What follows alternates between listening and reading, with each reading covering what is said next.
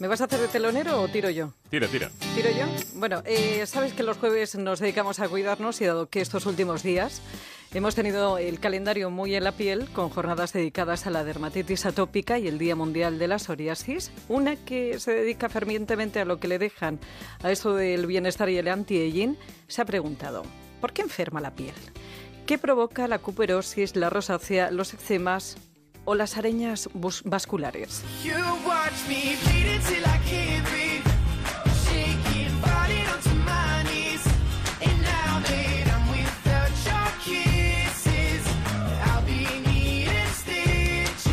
Cuando la temperatura baja, como está pasando, muchas personas notan cómo su piel, ya sensible de por sí, se seca, se descama o enrojece.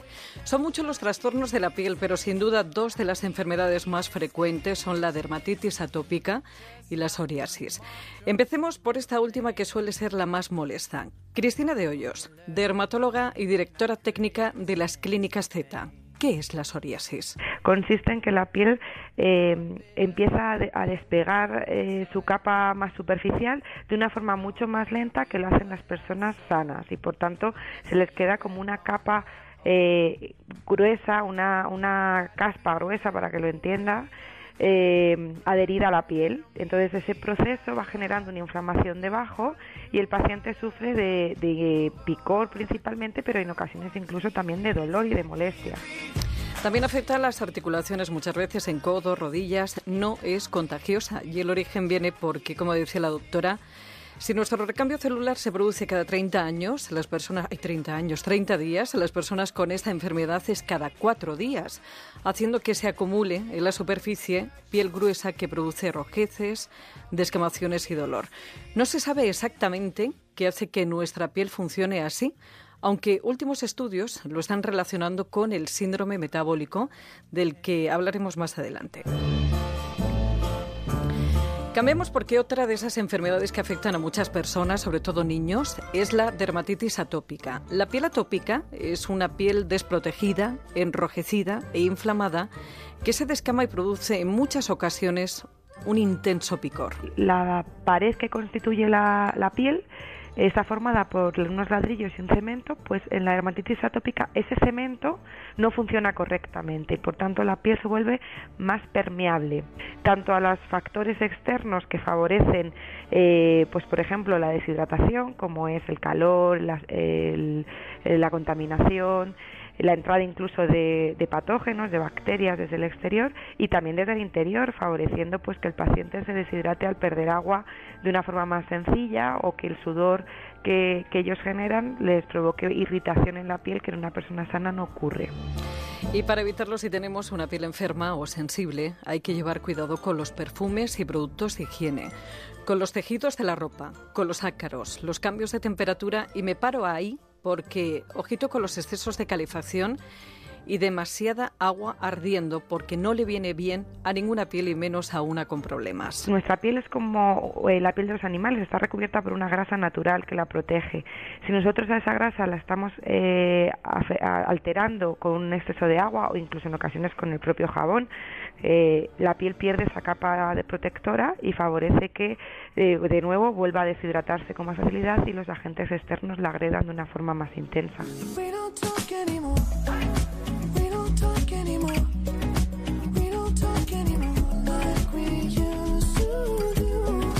Y luego está la cuperosis, que tiene que ver con nuestra circulación y que asocian al estrés, trastornos digestivos, alcohol, café, tabaco, exposición al sol. Es una alteración de la piel que se da en esas personas que se enrojecen fácilmente con las emociones, cuando beben alcohol o con algunos alimentos. No se considera exactamente una enfermedad, pero con ella aparecen pequeñas varices o arañas vasculares en la cara y cuerpo que pueden tener consecuencias estéticas. No es lo mismo que las varices. Las arañitas son capilares rotos por la excesiva presión sanguínea que aparecen en la superficie de la piel, generalmente en la nariz y mejillas. Son dilataciones venosas que lo más que dan son problemas, como te decía, estéticos y que, como asegura la doctora Cristina de Hoyos, hoy en día se pueden eliminar con mucho éxito. Las arañas vasculares sí se pueden eliminar por completo. Hoy en día el láser y la luz pulsada son capaces de destruir el vaso prácticamente de una forma indolora. Eh, sin embargo, esa rojez intermitente que el paciente puede presentar ante situaciones de calor o de cambios de temperatura es más complicado de controlar. Son cremas que se aplica al paciente por la mañana, dura el efecto 8-12 horas y permite que durante ese tiempo el paciente no sufra esos cambios de, de coloración de la piel. Hay pacientes que funcionan muy bien y hay pacientes en los que no hace absolutamente nada, pero bueno. En cuanto a la rosácea, otra de esas famosas patologías de la piel, esa es como el mix de las que te he contado, porque tiene un poquito de rojeces, venitas y pústulas.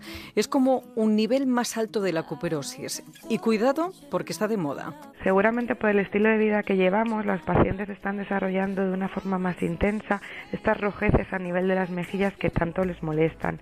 Normalmente se queda solo en eso, en rojeces, en pequeñas aranitas vasculares conocidas como telangiectasias, pero la rosácea no, es solo esa rojez, la rosácea se acompaña también de brotes de, pequeños granitos en la zona o incluso en determinados pacientes de formaciones a nivel de, las mejillas y de la nariz, que se conoce como, como eh, rosácea granulomatosa. El diagnóstico y posterior tratamiento farmacológico tiene que prescribirlo un dermatólogo, pero siempre podemos poner un poquito de nuestra parte, pues por ejemplo, haciendo cosas que calmen los síntomas como una nutrición adecuada, hidratando bien nuestra piel y evitando alcohol y grasas saturadas, tabaco, la sobreexposición al sol, el sedentarismo y sobre todo el estrés.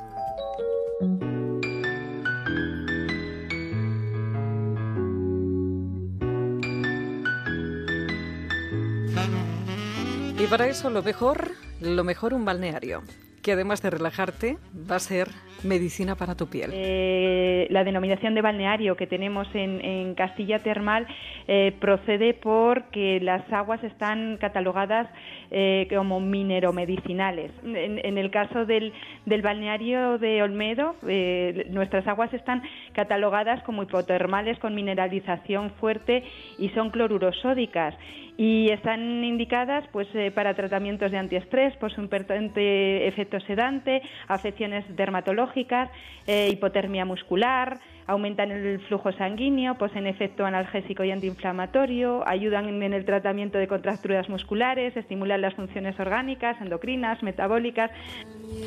Como dice Sara Martínez, directora del balneario de Olmedo, que es una maravilla, no es lo mismo un balneario y un spa, los dos relajan pero los balnearios además ayudan a curar distintas patologías. De hecho, siempre recomendamos, una vez que se sale de, la piscina termal, que estén dos horas sin ducharse para que esas propiedades del agua penetren bien en la piel y tengan esa sensación que nosotros pretendemos. Está mejor que nunca, ya nada le hace daño pues si sigues, no sé qué hubiera pasado porque me ha entrado una relajación. Ay, a mí también. Bienestar, una placidez. ¿Verdad una cosa? Qué gusto. Más bien. ¿Vamos a un balneario? ¿Por qué no hacemos el programa desde un balneario? A mí no me importaría. El de Olmedo está muy cerquita, ¿eh? Pues nada, desde allí pero en el agua.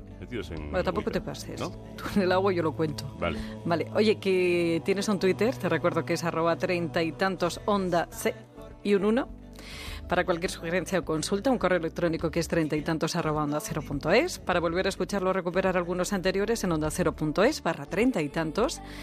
Y ya sabes que tienes más información también en el blog Treinta y Tantos, que a su vez encuentras en Celebrities de Antena 3 Televisión. Está mejor que Pues siguen, ¿eh? Siguen con el temita del tarareo.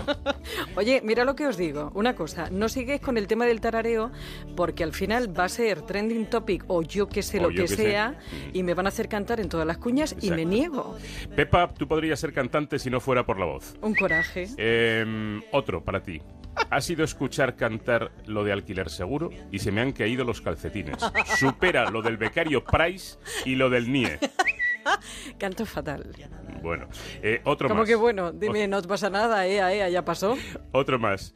Tienes otras cualidades. Yo ya veo el remix de las navidades. Pepis tarareando lo de alquiler seguro. Paco, nombres NIE. y el borrascas con refranes. El nombre es Nie todavía. Se me había olvidado. Eh, sí, efectivamente. Oye, Isa, este es muy bonito. Dice, qué gusto salir antes del trabajo e ir a correr con vosotros en los auriculares. Ay, qué mona. Isa, un ¿Ves? besito, te corras bien.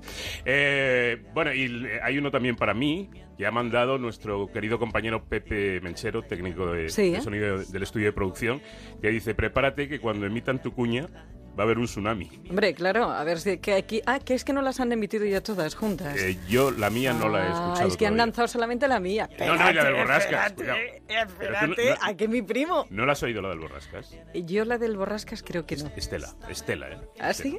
Y la mía, pues cuando la emitan, que sea en horario de poca audiencia, por Qué favor. crueldad, de verdad, la campañita. Adiós, Pepis. Adiós. Está mejor que nunca.